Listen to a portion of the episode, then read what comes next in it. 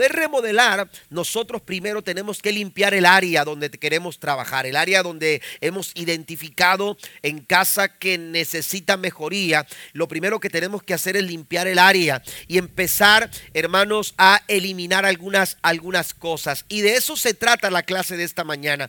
En esta, en esta mañana vamos a hablar de aquellas cosas que usted y yo en, en nuestra casa, en nuestro hogar, con, en nuestra familia, necesitamos eliminar. ¿Qué sucede cuando de repente usted ve que algo, eh, alguna gotera empieza eh, a ocurrir en alguno de los baños por la cañería o la plomería, ¿verdad? Se empieza a evidenciar este, esa gotera. Y, y, qué sucede si esa gotera no se atiende a tiempo? Si esa gotera no se atiende a tiempo, el daño puede ser mayor. El daño puede eh, ser ocasionar, puede, la gotera puede ocasionar mayor, mayor daño.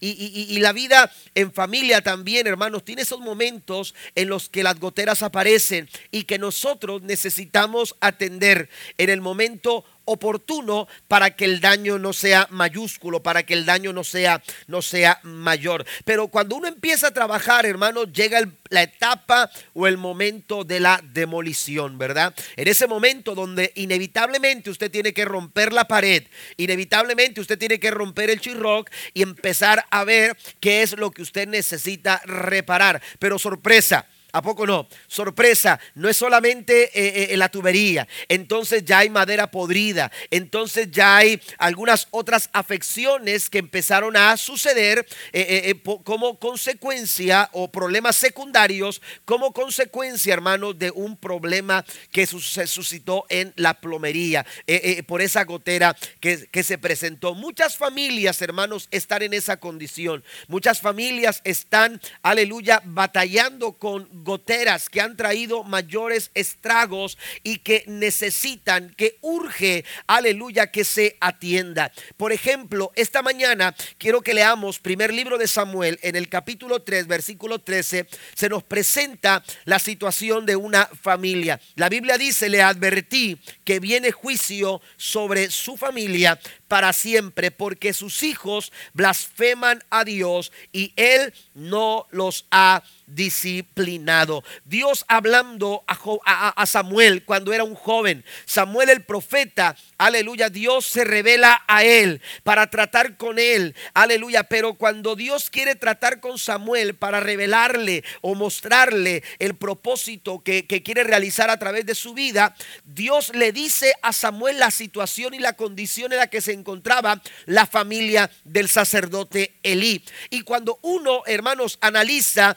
aleluya, eh, eh, eh, detenidamente lo que el versículo 13 nos presenta, lo que Dios le dice a Samuel acerca de la familia de Elí, encuentra algunas goteras, encuentra algunas situaciones de gotera, aleluya, que, aleluya, que causan daño si no se atienden en el momento. Por ejemplo, Elí no supo identificar el alcance de los daños de esa gotera en su familia. Aleluya. Quizás Él lo fue dejando para después. Eh, la Biblia dice claramente, el versículo 13 dice que que Elí, a pesar de la situación que estaban viviendo sus hijos, Elí no fue capaz, aleluya, de ponerles un alto. Aleluya, no fue capaz, aleluya. Quizás eh, Elí entendía, mis hijos están portando mal. Y, y usted va a la Biblia y se da cuenta que llegó el momento en que los amonestó.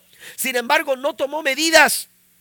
Eh, solamente les habló, pero no tomó las medidas necesarias para que sus hijos se, aleluya, se, eh, eh, para reconvenirlos como debía, debía de hacerlo. La falta de disciplina, aleluya, trajo mayores daños, aleluya, a la familia de Elí. Es como esa gotera que se deja para después. Termina causando grandes daños. Y Dios le dice a Samuel, viene juicio sobre su familia para siempre. Es decir, aleluya, está resuelto. Eh, eh, las consecuencias por el mal proceder, por la mal condición, por esa gotera, aleluya, en la familia de Elí viene un grande mal sobre la casa del sacerdote Elí. La segunda cosa que encuentro, hermanos, es que en la casa de Elí se había desarrollado un estilo de vida familiar donde no se honraba a Dios.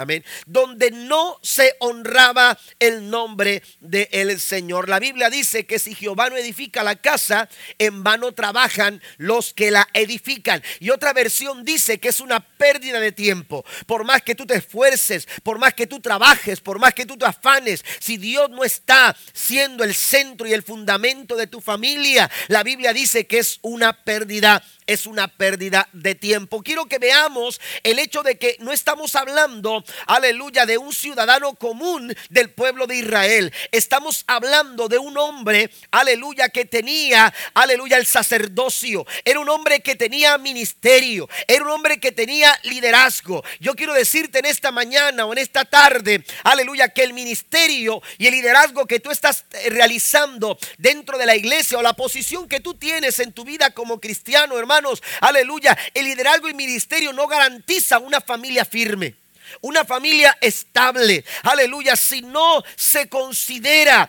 aleluya, eh, eh, eh, el hecho de que Dios tiene que ser el centro de nuestra familia, aleluya, si Dios no está edificando nuestra casa, el ministerio no va a ser, no va a ser capaz, aleluya, de edificar tu casa. El liderazgo, no, no porque trabajes más dentro de la iglesia, quiere decir que el resultado va a ser que tú tengas una familia firme o una familia estable. Tú necesitas reconocer tu necesidad de hacer de Cristo el centro de tu casa, el centro de tu familia. Amén. Porque a veces, hermanos, venimos a la iglesia y cantamos bonito y expresamos bonito y enseñamos la clase de escuela dominical muy bien, pero ¿qué es lo que está sucediendo en casa? ¿Qué es lo que está pasando en casa? Es en casa donde aparecen a veces las goteras, hermanos, y si no las estamos atendiendo, pueden causar grande daño. El estilo de vida familiar, aleluya, que se había desarrollado dentro de la familia de Elí, no estaba, no concordaba con, con su ministerio ni con su liderazgo. Si Jehová no edifica la casa, en vano se trabaja. Es una pérdida de tiempo. La Biblia nos da referencias, hermanos, de la condición, del estilo de vida de estos muchachos. Primer libro de Samuel, capítulo 2, versículo 12, versículo 17 y versículo 25 nos dice que los hijos de Eli eran unos perversos que no tomaban en cuenta a Dios. Eran perversos que no tomaban en cuenta a Dios, es decir, sus decisiones. Los pasos que daban en la vida. La casa de Eli había desarrollado un estilo de vida donde las decisiones se tomaban sin considerar el pensamiento ni la voluntad de Dios. Y cuando esto sucede, hermano, la casa cae en ruina. Porque Cristo no está siendo el centro de nuestra familia. El verso 17 dice que el pecado de los hijos de Eli era gravísimo, textualmente así lo dice la Biblia, era gravísimo ante los ojos de Dios. Y el verso 25 dice que no hicieron caso a la advertencia de su padre. Otra cosa que encuentro, hermanos, en la familia de Eli es que Eli era un hombre que estaba quedando ciego. ¿Y, qué tiene que ver con esto, con la condición de su familia? Quizás por su ceguera, hermano, la falta de visión, aleluya, lo llevó quizás a no ver con exactitud todo lo que sus hijos estaban haciendo. Quizás él minimizaba las cosas porque no tenía claridad con exactitud lo que sus hijos hacían. La falta de visión, por falta de visión el pueblo se pierde. Las familias se pierden, pero quiero decir esto, quiero llevarlo a esto, porque a lo mejor usted y yo no tenemos ceguera eh, eh, física, pero a veces las emociones nos ciegan en familia. A veces nuestros ojos eh, son cegados porque nos gana el sentimiento, porque nos gana el amor de padres. Y, y, cuando, cuando nosotros nos cegamos emocionalmente, a veces no estamos disciplinando a nuestros hijos como deben ser disciplinados. Amén. Y, es muy fácil ver hacia afuera. Y, la gente eh, eh, está viendo, hermanos, eh, hacia afuera de sus familias y, no están viendo hacia adentro de su casa. Amén. ¿Por qué? Porque amamos a nuestros hijos y, ese amor nos incapacita, en ocasiones nos incapacita para, para, para tomar decisiones en las que tengamos que apretarnos el corazón y disciplinar. No corregimos eh, eh, somos incapacitados por esa ceguera emocional. No quiero decir que no ame a su hijo, ámelo. Pero la Biblia dice que Dios al que ama, lo disciplina. Amén. Dios al que ama, disciplina. Y si usted realmente ama a su hijo, amén, yo soy de aquellos hijos que crecieron, hermanos, disciplinados por el papá y por la mamá. Y, a veces pensaba, es que mi papá no me quiere, mamá no me quiere. Porque te amo, lo hago. Así, porque lo amo. Y, y, y, esa forma nos expresaban el amor. Nos fuimos tan amados, hermanos, como usted no se imagina. Tanto amor que nos daban. Pero la disciplina en el momento, como que no la entendemos, pero siempre va a ser para nuestro beneficio siempre va a ser para nuestro beneficio. La recomendación que Dios le da al pueblo de Israel en Deuteronomio capítulo 29, verso 18 dice, asegúrense de que ningún hombre, ni mujer, ni clan, ¿a qué se refiere con el clan? A las familias, ni clan, ni tribu entre ustedes, aparte hoy su corazón del Señor nuestro Dios para ir a adorar a, los ídolos de otras naciones. Tengan cuidado de que ninguno de ustedes sea como una raíz venenosa venenosa y amarga. Las raíces no se ven, están ocultas. Son como aquella gotera, amados hermanos, que no se mira. Aleluya, el grado de daño que está haciendo, pero que se tiene que atender a tiempo y en su momento. Usted no puede permitir lo que está diciendo el Señor. Aleluya, el Señor está diciendo, asegúrense. Y para ello tienen que supervisar. Y para ello tienen que estar al tanto. Y para ello tienen que estar pendientes. Y para ello tienen que tomar sumo cuidado porque no quiero que nadie, ni hijo, ni hija, ni familia, de ninguna tribu, ningún hombre, ninguna mujer, se vaya tras otros dioses para adorarlo. Quiero que mi pueblo permanezca fiel. Si queremos familias firmes, si queremos familias estables, si queremos hogares mejores, necesitamos nosotros la recomendación de la palabra de Dios. Alguien le da un aplauso al Señor esta mañana. Las raíces siempre están ocultas. El cuidado de tu familia comienza, escuche esto, Amén. E, esto, e, esta parte que voy, a, que voy a compartir, lo leí en un libro que, bueno, estoy leyendo este libro, que, que, el tema es el poder del hogar. Amén. El poder del hogar. Y me gustó mucho las palabras, aleluya, que escribe eh, el, eh, eh, el autor de este libro. Dice, el cuidado de tu familia comienza con una sincera evaluación del lugar en donde estás ahora mismo. Cuando hay una sincera evaluación, Elí no supo evaluar su casa. Elí no supo, aleluya, eh, eh, visualizar, eh, ver con claridad lo que estaba pasando en casa. Su evaluación fue ligera, su evaluación fue irresponsable y las consecuencias de una evaluación como esta, amados hermanos, es la ruina del hogar. Pero si usted quiere una familia estable, si usted quiere, aleluya, mejor su estado como familia, si usted quiere cuidar su casa, lo primero que tiene que hacer es evaluar con sinceridad, aleluya, dónde, en qué posición, en qué estado está su casa. Dios establece a la familia para que fuese el lugar donde se glorificara y se honrara su nombre al formar el corazón de los integrantes de cada familia un fundamento espiritual, un fundamento emocional y un fundamento físico para el buen, aleluya, el buen eh, desarrollo de la sociedad. La familia es el núcleo de la sociedad, la familia es el núcleo de las iglesias. Una iglesia se hace fuerte a través de las familias. Por eso, cuando Dios establece a la familia, amados hermanos, es estable, o cuando Dios establece la familia, pensó en el hogar como el lugar, hermanos, propicio, el lugar exacto donde los hijos pueden recibir eh, eh, un fundamento estable, un fundamento sólido, pero también el ejemplo de masculinidad y feminidad, aleluya, es a través del hogar, aleluya, que se establece este, este aprendizaje. Hoy en día, hermanos, la familia ha sido perturbada terriblemente eh, por, por conceptos erróneos. Dios no pensó esto para las familias. Hoy hay hijos que crecen, aleluya, con dos papás, con dos mamás, aleluya, eh, están creciendo de una forma o en el desarrollo de una familia, en la función de una familia, de una manera equivocada porque no va de acuerdo al concepto bíblico. Usted y yo tenemos que entender que cuando Dios establece las familias, pensó en honrar, aleluya, y proteger eh, a esta familia de una manera tan especial que para ello puso un padre y puso una madre.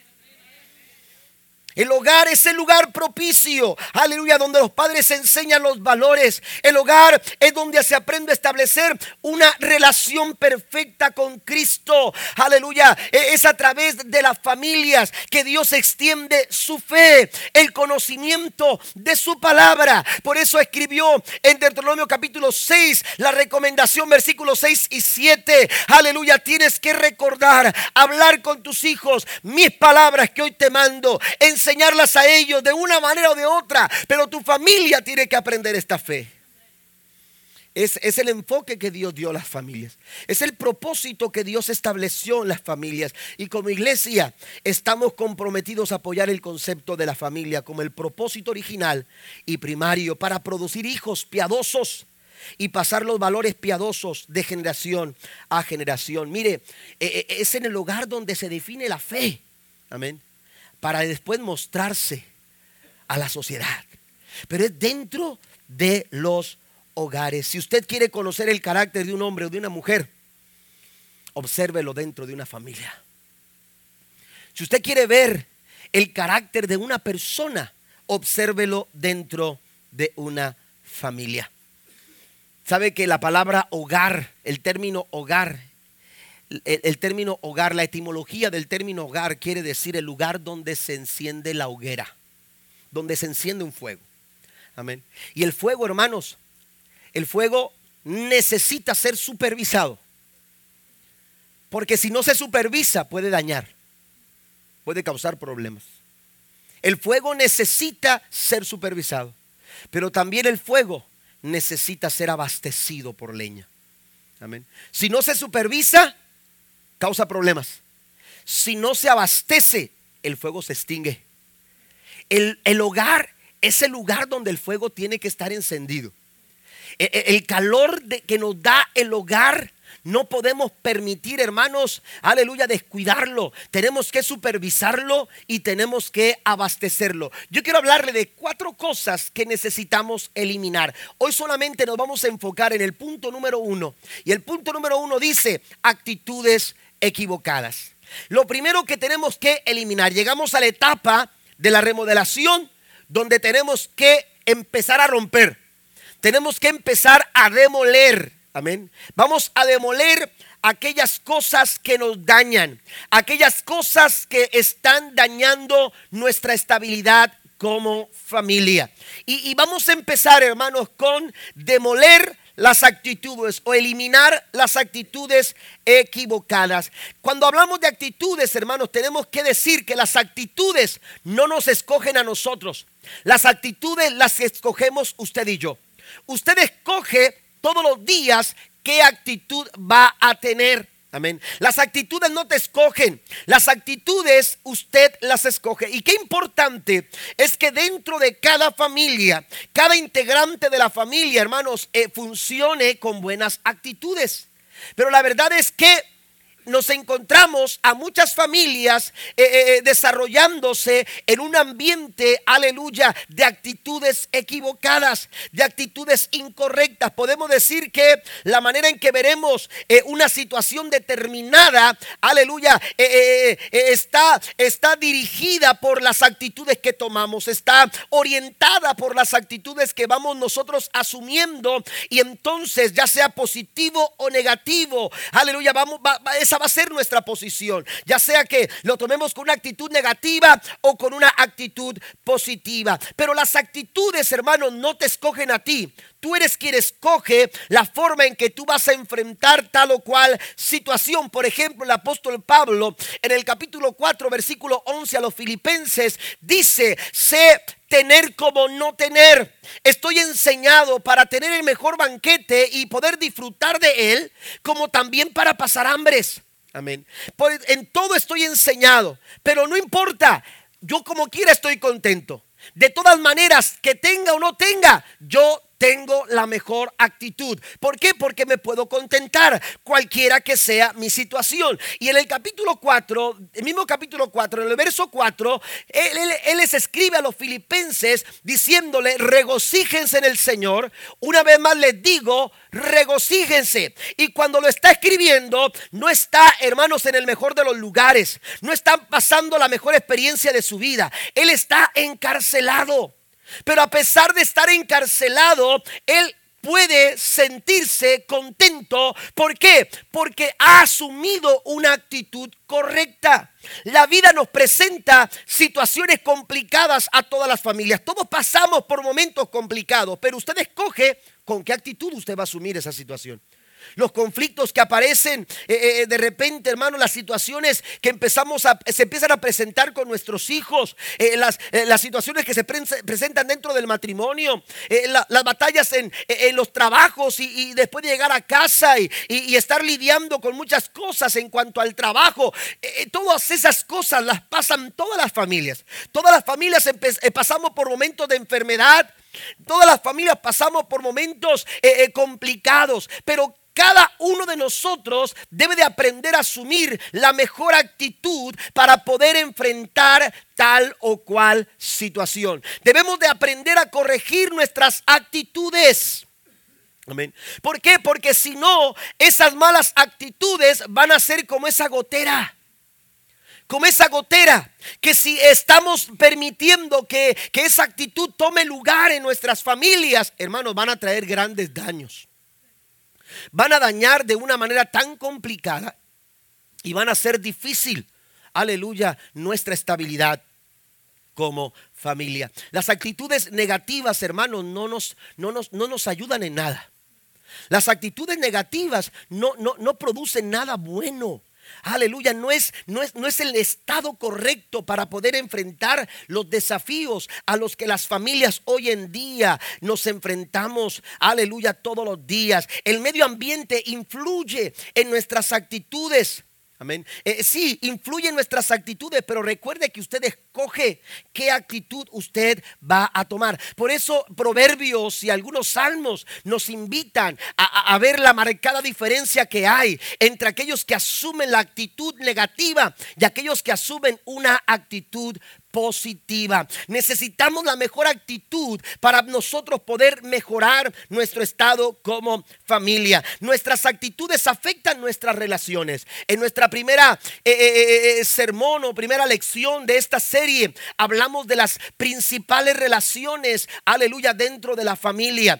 nosotros tenemos, hermanos, aleluya, que saber que nos relacionamos con Dios en familia, nos relacionamos con el cónyuge, nos relacionamos con nuestros hijos y nuestros hijos se relacionan con ellos mismos como hermanos. Amén. Bueno, pues nuestras actitudes afectan nuestra relación con Dios, afectan nuestra relación con nuestro cónyuge, afectan nuestra relación con nuestros hijos y afectan sus propias relaciones como hermanos. Por eso es importante, hermanos, eh, eh, eh, descubrir con qué actitudes como familia nosotros estamos, estamos lidiando. Amén.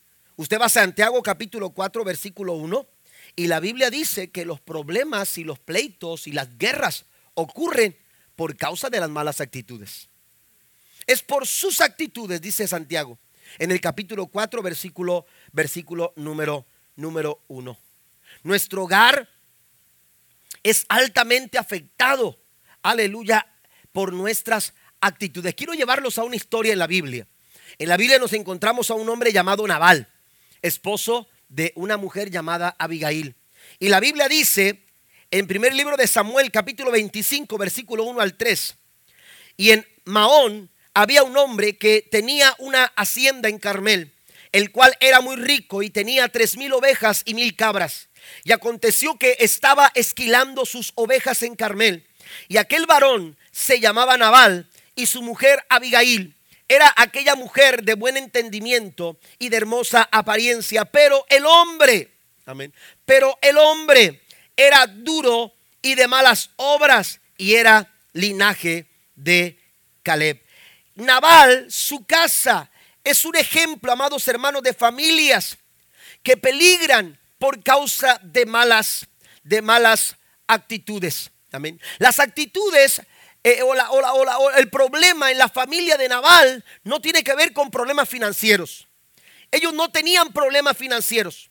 Porque eh, hay familias que se encuentran eh, en, peligro, su estabilidad económica está, está siendo amenazada por causa de las finanzas. E, entonces, el problema de Naval en su familia no tenía este problema. Eh, no tenía problemas financieros, no tenía problemas, aleluya, de, de, eh, eh, cuestión de, de compatibilidad con su esposa. Porque a pesar de lo difícil que era vivir y convivir con Naval, la Biblia nos dice que su esposa era una mujer que tenía entendimiento y que era una mujer, aleluya, de una apariencia hermosa y a pesar de la forma en que Naval, aleluya, actuaba, ella permanecía, aleluya, fiel a su marido. Así que él no tenía desconfianza, él no tenía por qué pensar en infidelidades, él no tenía por qué pensar en otra cosa. El problema de la familia de Naval no tenía que ver tampoco con eso. No había problema de rebeldía, aleluya, se le respetaba, a pesar de que sus propios siervos sabían de lo complicado que era tratar con su amo, a pesar de que su esposa sabía lo complicado que era el carácter de Naval, ahí estaban sujetos. No había problema de rebeldía, no había problemas, aleluya, de infidelidad, no había problemas económicos. El problema de la casa de Naval eran las malas actitudes. Eran las malas actitudes. A veces nuestras actitudes son egoístas. Una, una actitud como esta daña nuestra casa. Cuando solamente estamos pensando en nuestros propios intereses cuando no estamos buscando el bien común. Amén. ¿Me entiende? Y a veces eh, eh, eh, ese tipo de actitudes, hermanos, se, ven en, la, forma en que nos relacionamos dentro de la casa. Amén. Cuando no se piensa en el bien común, cuando solamente se está pensando en sí mismo, cuando solamente, aleluya, estamos buscando nuestros propios intereses, estamos desarrollando una mala actitud. Y, mire, pudiéramos hablar del matrimonio eh, eh, en la forma en que nosotros, por ejemplo, resolvemos problemas, aunque eso lo vamos a ver un poquito más adelante en el segundo punto, pero, pero la forma en que enfrentamos situaciones, de la misma forma en que usted eh, en que usted pueda lidiar con esos problemas, es la misma forma en que sus hijos lo van a hacer. ¿Por qué? Porque las actitudes son contagiosas. Contagiamos. La forma en que nosotros actuamos, vamos a contagiar a las personas.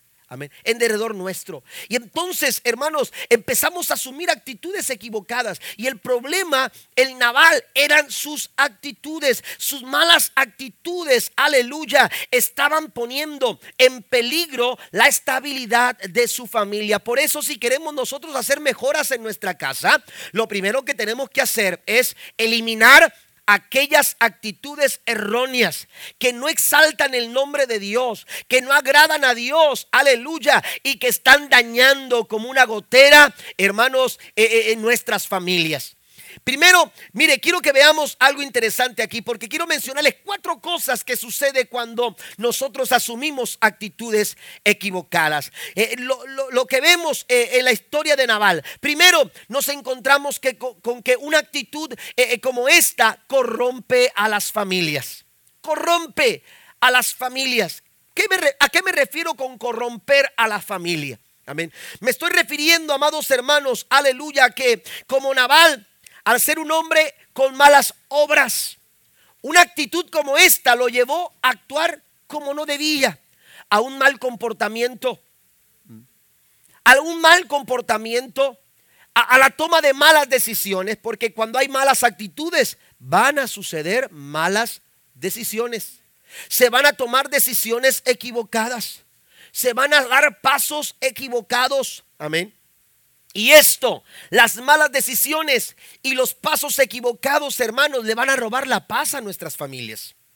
Le van a robar la estabilidad a nuestro hogar.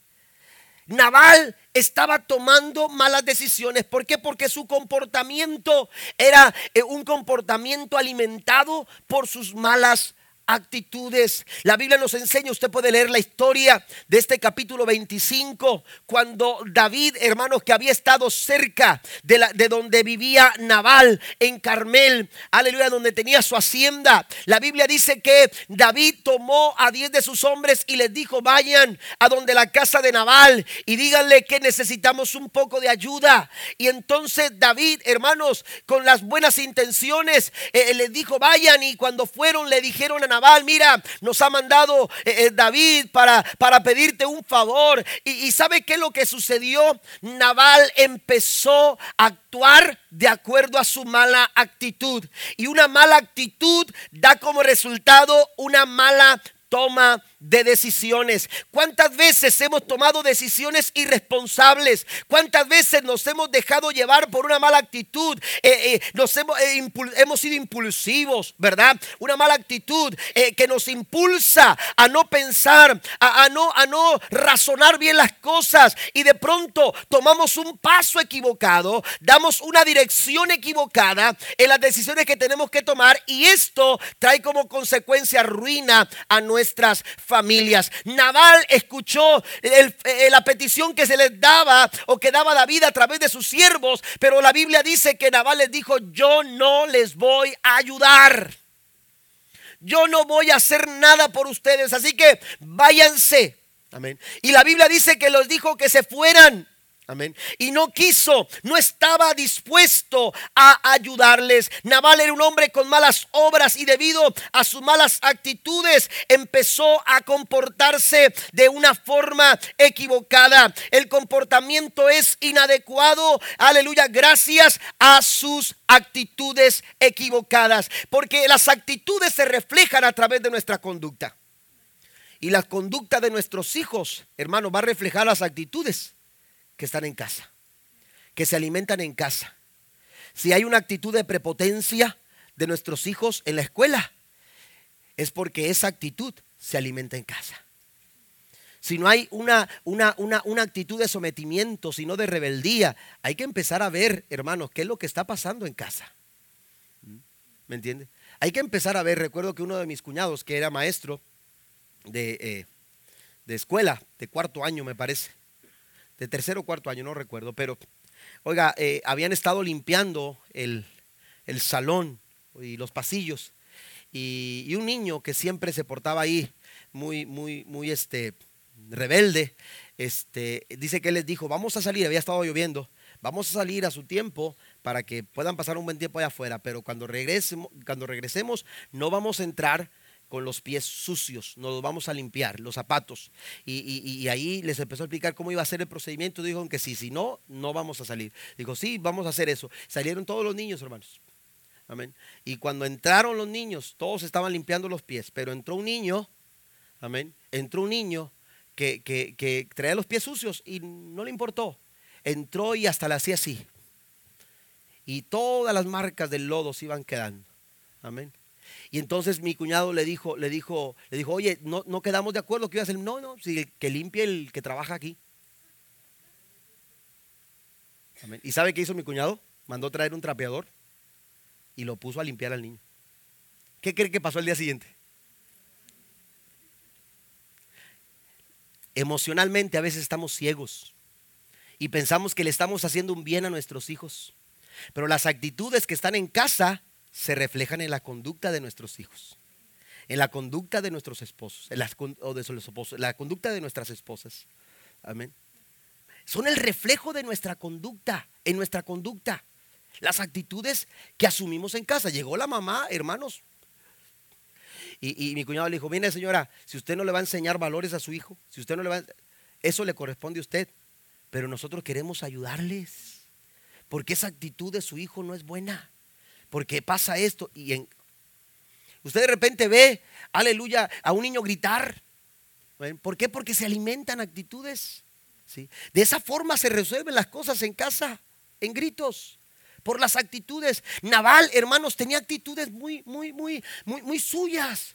Amén. Y cuando, cuando David quiso eh, pedirle algo, su actitud no le permitió, aleluya, favorecer lo que David pedía. Y entonces, hermanos, dijo, yo no tengo ningún compromiso con David, así que se me van de mi casa, se me van de mis terrenos. ¿Y sabe qué pasó? Cuando los hombres llegaron con David, le dijeron, ¿sabes qué? Naval no estuvo dispuesto a ayudarnos. Se enojó tanto David que la Biblia dice, hermanos, que les dijo a sus hombres, levántense Tomen sus espadas que vamos a arreglar este asunto con Naval.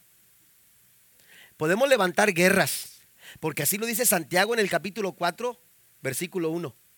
Por una mala actitud se levantan guerras. Usted lo puede leer con detenimiento en Santiago 4.1. Se levantan guerras en los matrimonios por una mala actitud. Se levantan guerras entre los padres y los hijos por una mala actitud.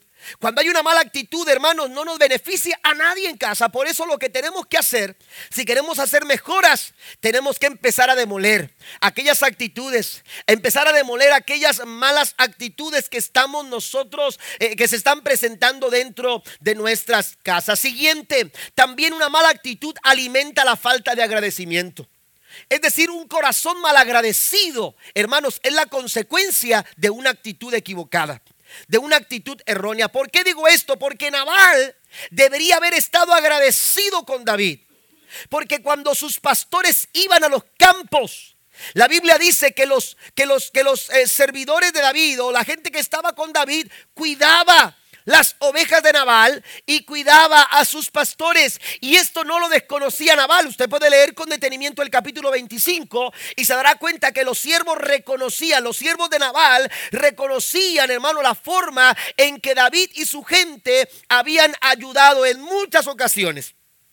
Oiga, lo que se esperaba mínimo, hermanos, mostrar una, una, mejor actitud. Pero Naval, hermanos, no, no, no, tenía para más. ¿Por qué? Porque sus malas actitudes no le daban para más. Era un hombre malagradecido, a pesar de que los hombres de David habían ayudado y cuidado a sus pastores. Cuando hay una mala actitud en el corazón de nuestras familias, hermanos, no va a haber corazones agradecidos. Y por eso hay hijos, hermanos, que no agradecen lo que los padres hacen. Y por eso hay hijos que no agradecen porque mamá hizo la comida. Porque mamá este, limpió la ropa, porque mamá asió la casa, porque, porque papá salió a trabajar o mamá salió a trabajar y, y te compró esos tenis. Y por eso hay hijos, hermanos, que no entienden que hay momentos en que no se puede comprar que no hay para los tenis que quieren, que no hay para los pantalones que quieren, que no hay para lo que ellos esperan, que no se puede ir a comer al restaurante en esta ocasión. ¿Por qué? Porque hay una mala actitud porque hemos generado una mala actitud en el corazón de nuestra familia. Y entonces hay mal agradecido, hay, un corazón mal agradecido, no hay agradecimiento, empiezan a, rebelarse, empiezan a levantar su voz, empiezan a decir es que tú no me quieres, es, que tú no piensas, si tienes y, y, el hijo no entiende. Y a veces es complicado y el padre tiene que explicar cuando debiera haber una actitud diferente. ¿Estamos de acuerdo? Pero esas mejoras tenemos que atenderlas. Elí no lo atendió. Naval se estaba dejando llevar por su mala actitud y, empezó a corromper eh, los caminos de su familia. La dirección que estaba tomando su familia empezó a torcerse. ¿Por qué? Porque venía grande ruina para su casa. David estaba listo, hermanos, para atropellar la casa de Naval. Y Naval sencillamente no tenía, aleluya, para responder el embate del ejército de David. ¿Cuántas familias, hermanos, están sucumbiendo ante los desafíos de la vida, ante los desafíos que se les presentan en este tiempo? ¿Por qué? Porque han desarrollado actitudes equivocadas, aleluya, que los han metido en problemas y ahora no saben cómo resolverlos.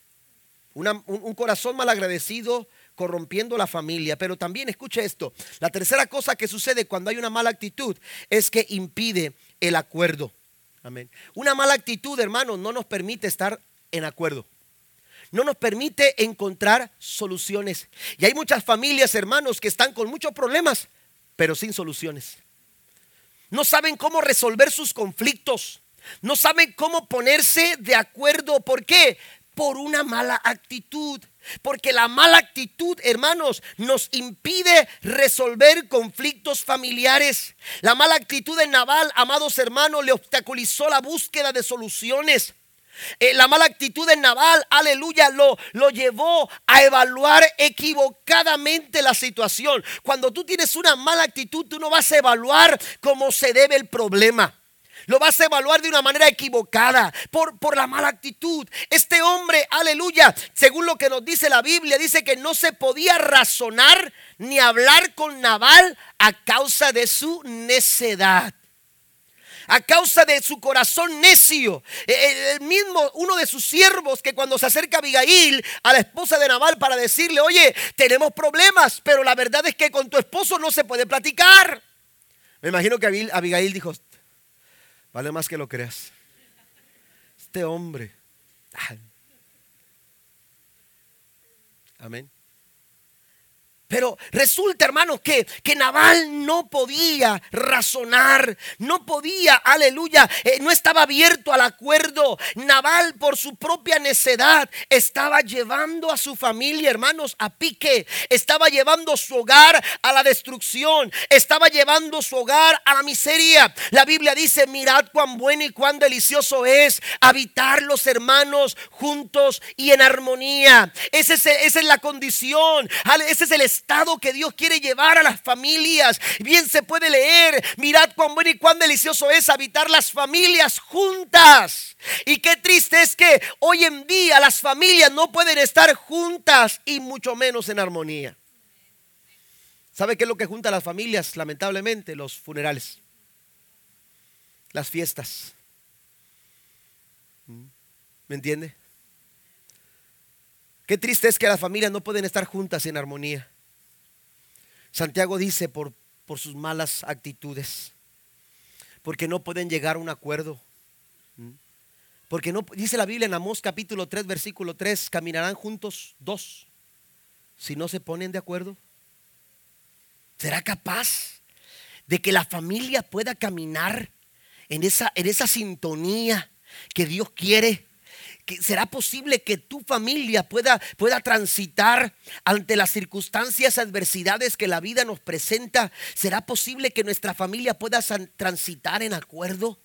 No podemos avanzar, no, no vamos a alcanzar nada, no vamos a lograr absolutamente nada, nos vamos a detener y vamos a poner en peligro a nuestra familia si no estamos llegando a, aleluya, a un acuerdo. Necesitamos eliminar las malas actitudes, necesitamos demoler esas malas actitudes que no nos permiten avanzar y poder, hermanos, abrir nuestros corazones para ponernos de acuerdo. Nuestra familia necesita no problemas, nuestra familia necesita soluciones. ¿Cuántos dicen amén? Nuestra familia necesita resolver conflictos. Los conflictos aparecen aunque tú no los invites. Los conflictos aparecen aunque tú no los busques. Esos van a aparecer y todas las familias, hermanos, pasamos por momentos complicados. Pero el punto aquí es cómo los vamos a lograr resolver si no nos ponemos de acuerdo. Alguien le da un aplauso al Señor esta mañana. Que Dios nos ayude a resolver las situaciones eh, eh, eh, en medio, aleluya, de las complicaciones que se nos presentan dentro de nuestras familias. Necesitamos también entender la cuarta cosa, aleluya, que sucede cuando una mala actitud aparece en la familia. Causa vergüenza en la familia. Cuando hay una, cuando hay una mala actitud, hermanos, mire, la situación de Naval causó vergüenza a Abigail. Abigail supo lo que tenía que hacer. La Biblia dice en el versículo número 17 que alguien llegó y le dijo a uno de sus siervos, reflexiona y ve lo que has de hacer. Reflexiona y ve lo que has de hacer porque el mal está resuelto contra nuestro amo y contra su casa. Porque una, una mala actitud afecta a toda la familia. Afecta a toda la familia los hijos son afectados, los, los, padres son afectados cuando alguien dentro de la familia está desarrollando una mala actitud. Por eso es importante el diálogo. Por eso es importante hablarlo. Por eso es importante, hermanos, comunicar, estar abiertos a la hora de platicar con nuestros hijos, a la hora de platicar como matrimonios. Es importante abrir nuestro corazón para platicar. ¿Por qué? Porque una mala actitud nos va a afectar a todos. Y esta, esta mala actitud en Naval estaba afectando toda su casa. No era que David iba a ir por él y se lo iba a llevar. La Biblia dice que iba a ir contra toda su casa contra toda la familia. Y entonces, hermanos, aleluya, uno de sus siervos que se sabía también amenazado fue con Abigail y le dijo, señora, ayúdenos por favor porque un mal está resuelto sobre toda la casa. Estamos en peligro, estamos en la mirada de nuestro adversario, vienen contra nosotros, alguien tiene que hacer algo. Y la Biblia dice, hermanos, que Abigail determinó actuar a favor de su casa. Yo recuerdo las palabras de mi suegra. Ella decía siempre esta frase. Decía, en alguien tiene que caber la prudencia. En alguien. Pero ¿qué sucede cuando en ninguno de, la familia cabe la prudencia? Ese es el problema. Y todos actuamos igual. Ah, no me habla, no le hablo. Ah, si quieres, perfecto. ¿Quieres comer? Ahí hay comida. Ay, Señor Santo. Bueno, a mí nunca me han dicho así. Amén. Pero, pero, oiga, qué, qué, terribles son las malas actitudes. Traen vergüenza. Traen vergüenza. ¿Eh? ¿Me entiende? Pero alguien tiene que caber la prudencia. Ese es el consejo de la Biblia. En alguien tiene que caber la prudencia. La Biblia dice, cuando pienso en Abigail, pienso en la mujer de Proverbios 31. La mujer sabia edifica su casa. ¿Qué, qué hubiera pasado si Abigail fuera como Naval? Y ponerse al tú por tú con él. Y decir, a ver cómo le haces ahora tú. Yo me voy con mis hijos a casa de mis padres. ¿Verdad? ¿Qué, hubiera pasado si, si Abigail, aleluya, hubiera tenido esa actitud? Abigail no tomó esa actitud porque actitudes malas traen consecuencias malas. Pero esta mujer fue sabia. La Biblia dice que era una mujer entendida. La mujer dice que era una mujer prudente. Y entonces tomó de prudencia y actuó de acuerdo, hermanos, a la sabiduría para resolver el problema y la situación que estaba enfrentando su familia. Una mala actitud trae vergüenza. Y yo me imagino aleluya, que cuando Abigail llegó ante, ante David, hermanos, llegó con vergüenza en su corazón. Y entonces dijo, mira, es que tú no sabes cómo es mi esposo, pero perdónanos. Perdónanos, mira, aquí te traje provisiones, eh, aquí traje todo lo que necesitan, pero por favor perdónanos. ¿Y qué hizo David? David perdonó la casa de Nabal, a pesar de su mala actitud. David perdonó la casa de Nabal, aleluya, gracias a la acción oportuna de esta mujer llamada Abigail. Hay situaciones en nuestra familia que no podemos nosotros ignorar, que no podemos nosotros, hermanos, dejar de atender porque son como una gotera. Y las malas actitudes son eso, una gotera que nos va a llevar a alcanzar un grande daño. Las malas, las malas actitudes, hermanos, son provocadas por Satanás, alimentadas por él. Porque la Biblia dice que él viene para hurtar, matar y destruir. Él alimenta las malas actitudes en el corazón de los hijos, en el corazón de los padres, en el corazón de las madres. Porque sabe que una actitud como esta puede dañar la estabilidad de la familia. El hijo pródigo tomó una mala actitud. ¿Por qué? Porque fue egoísta. Solamente pensó en sus propios intereses. Y, cuando él actuó de esta manera, afectó a toda su familia. El corazón del hijo pródigo no reparó en querer salir de su casa sin importar el sentir de los demás. Solo pensó en él, se centró en sus propios intereses y se olvidó del bien común sobre el cual las familias estables alcanzan sus metas y sus propósitos. Él solo pensó de forma egoísta, pues su actitud, hermanos, no le, da, no le daba para más. Aleluya. Así que tomó sus cosas y no reparó tampoco en decir a su papá, necesito la parte de la herencia que me corresponde. Y cuando él se fue de casa, detrás de él dejó un corazón, aleluya, herido, el corazón de su padre dolido, el corazón de su de su hermano, aleluya, resentido. La casa estaba siendo afectada por la actitud que había tomado el hijo pródigo. El resentimiento, aleluya, capturó el corazón de su hermano que se preguntaba,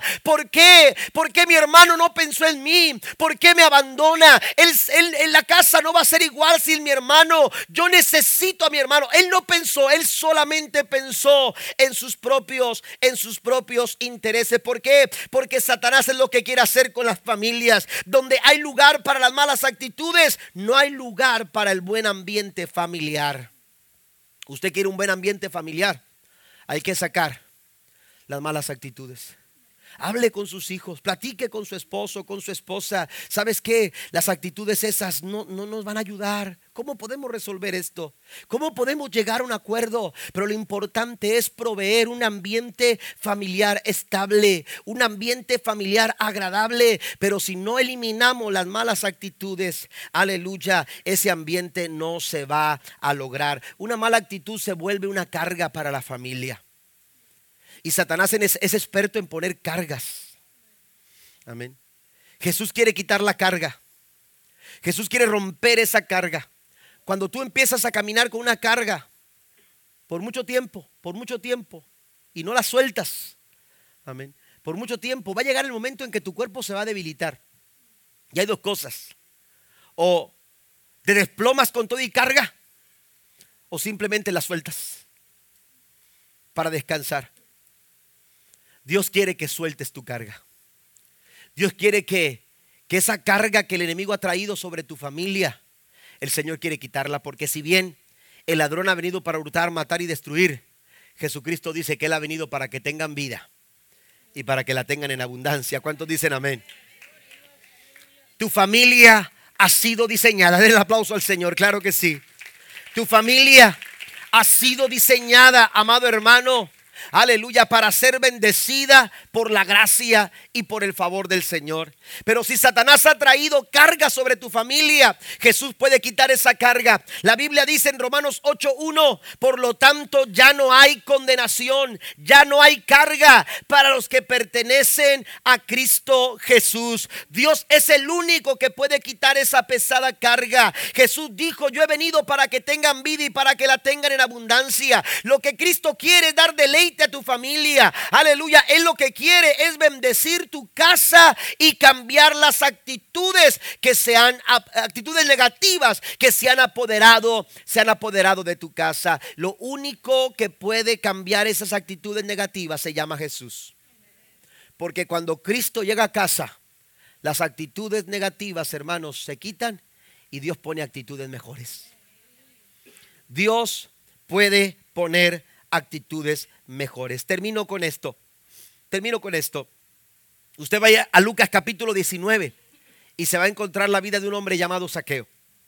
Saqueo, además de ser pequeñito así, y que vivía en Jericó, como dice el canto. Saqueo, hermanos, era un hombre que la Biblia dice que era publicano, era un cobrador de impuestos. Y ante los ojos de los judíos, un cobrador de impuestos, hermanos, tenía muy mala reputación.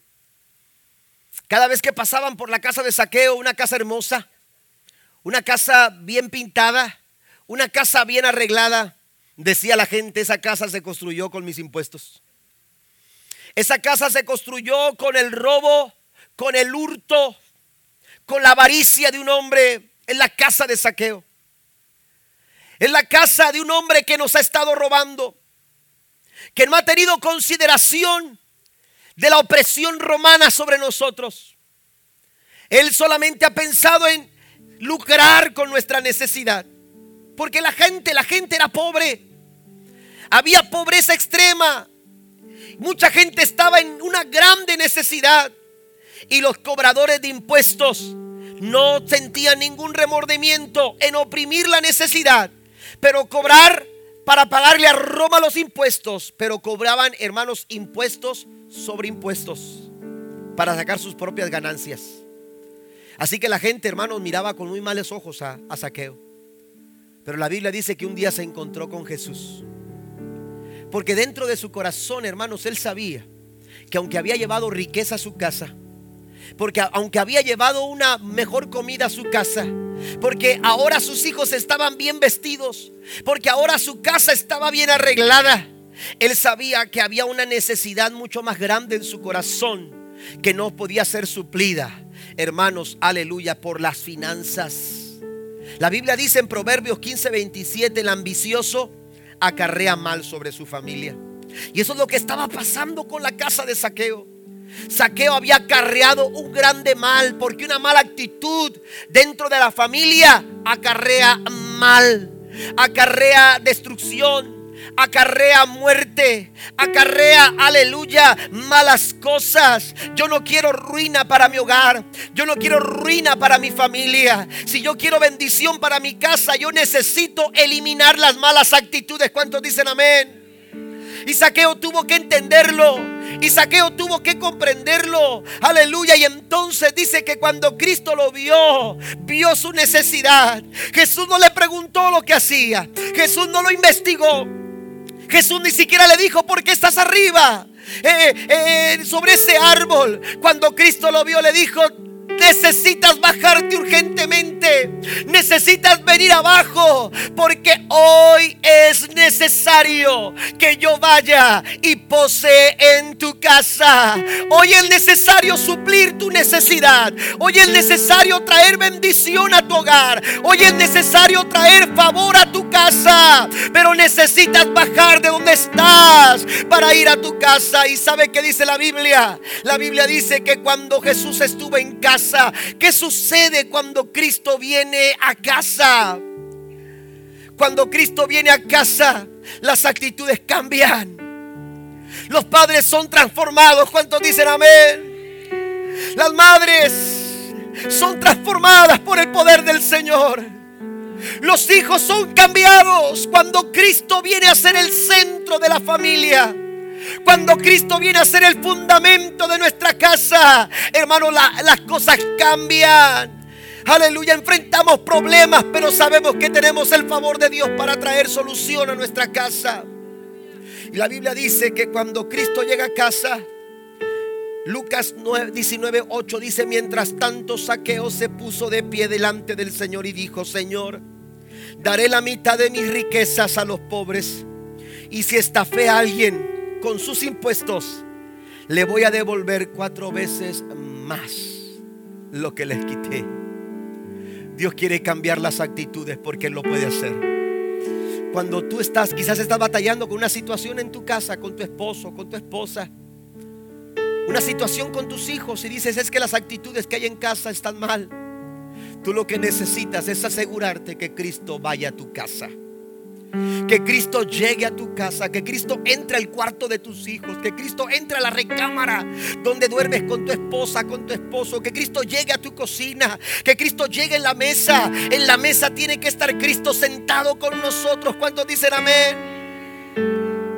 Aleluya, Cristo tiene que estar sentado. Ahí no tiene que haber teléfonos, ahí no tiene que haber tablets, ahí no tiene que haber televisión, ahí no tiene que haber otra cosa. Ahí tiene que estar la familia sentada, disfrutando los alimentos que Dios ha suplido, que Dios ha traído para bendecir nuestra casa, a fin de que la armonía en el hogar se pueda alimentar. ¿Cuántos dicen amén? Tenemos nosotros, amados hermanos, aleluya, la oportunidad de cambiar las actitudes porque usted las escoge, pero tiene que dejar que Cristo venga a casa. ¿Sabe qué fue lo que dijo Jesús? Póngase de pie conmigo, por favor. Jesús respondió, la salvación ha venido hoy. La salvación ha venido hoy a esta casa, porque este hombre ha demostrado ser un verdadero hijo de Abraham. Hoy ha venido la salvación a nuestra casa. Hoy la bendición quiere llegar a tu familia.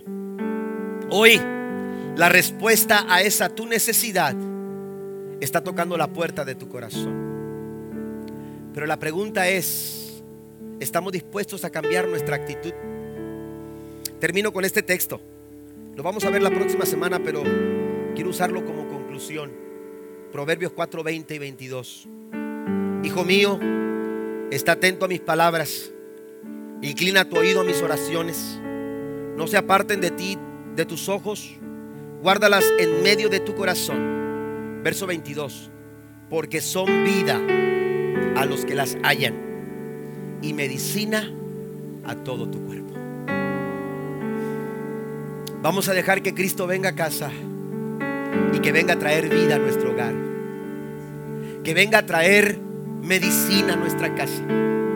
Yo no sé cuál sea la situación. Usted puede decir, pastores, que estamos bien. Yo te digo una cosa, puedes estar mejor. Puedes estar mejor. Porque hay cosas, hermanos, que a veces no vemos. pero que Dios ya vio, que Dios ya ha contemplado. Hay daños en la estructura de su casa que a lo mejor usted no alcanza a percibir, pero que están ahí, detrás de una hoja de chirloc, detrás de una buena pintura, detrás de un cuadro puede estar un agujero, ¿a poco no? Debajo de la alfombra puede estar donde no vea la suegra. ¿Verdad que sí? Jesús quiere traer vida a tu casa.